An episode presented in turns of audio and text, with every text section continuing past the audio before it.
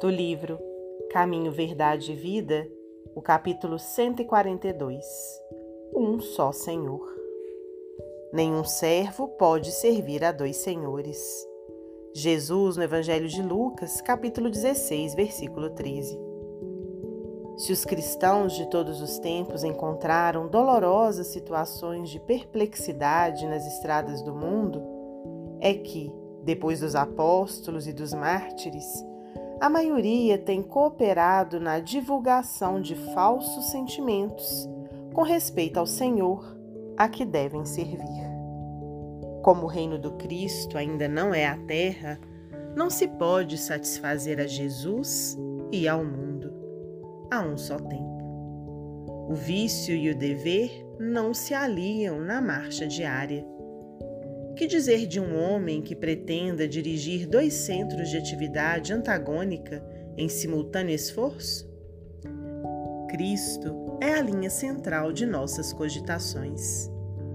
Ele é o Senhor único depois de Deus para os filhos da terra, com direitos inalienáveis, porquanto é a nossa luz do primeiro dia evolutivo e adquiriu-nos para a redenção com os sacrifícios de seu amor.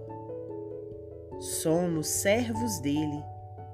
Precisamos atender-lhe aos interesses sublimes com humildade. E, para isso, é necessário não fugir do mundo, nem das responsabilidades que nos cercam, mas sim transformar a parte de serviço confiada ao nosso esforço nos círculos de luta em célula de trabalho do Cristo.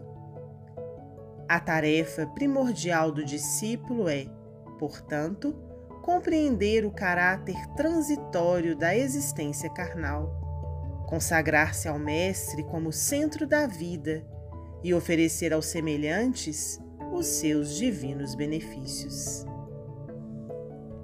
Emmanuel, psicografia de Francisco Cândido Xavier, do livro Caminho, Verdade e Vida.